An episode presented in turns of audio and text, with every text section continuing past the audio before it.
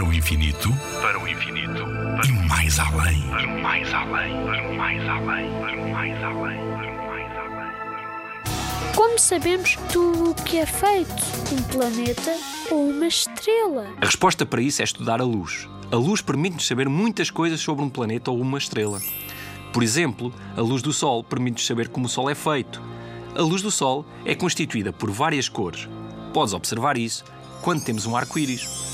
A gota de chuva decompõe a luz branca nas várias cores que a constituem.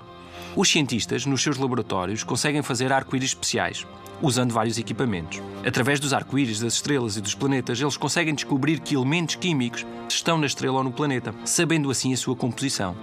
Certamente já ouviste falar de oxigênio, hidrogênio, hélio, carbono, ferro e muitos outros nomes estranhos. É disso que são feitas as estrelas e os planetas. Cada estrela ou planeta tem um arco-íris diferente tal como acontece com as impressões digitais das pessoas. Nós estamos habituados a chamar arco-íris, os cientistas chamam-lhe espectro. Nuno Milagaya, do Parque de Astronomia de Constância. Na Rádio ZigZag, há ciência viva, porque a ciência é para todos.